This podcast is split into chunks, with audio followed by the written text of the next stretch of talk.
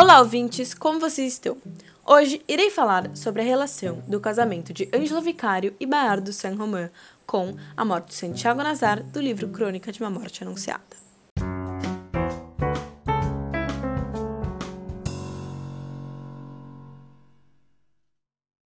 O livro em si fala sobre o assassinato de Santiago Nazar e todos os acontecimentos que foram envolvidos em sua morte.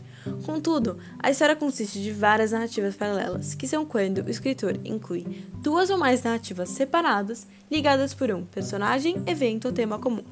E uma das principais seria o Grande Casamento. Para a cerimônia, sacrificaram 40 perus e 11 porcos para os convidados, e 40 terneiras que o noivo mandou assar para o povo na praça pública, contou que foram consumidas 205 caixas de bebidas de contrabando e quase 2 mil garrafas de rum de cana. Não houve uma só pessoa, pobre ou rica, que não tivesse participado na festa de maior repercussão que jamais se havia visto no povoado. Em um casamento tão grande, não poderia correr nada de errado.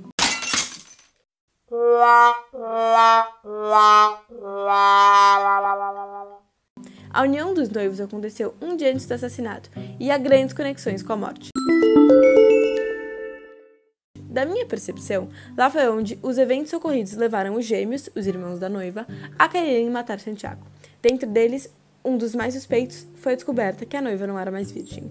Uma frase que comprova a minha percepção é: ninguém teria pensado, nem o disse, que Anjo Vicário não era virgem.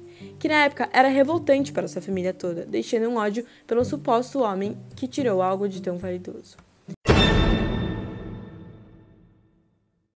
Concluindo, a narrativa paralela de fato contribui para o entendimento do leitor dos acontecimentos ocorridos.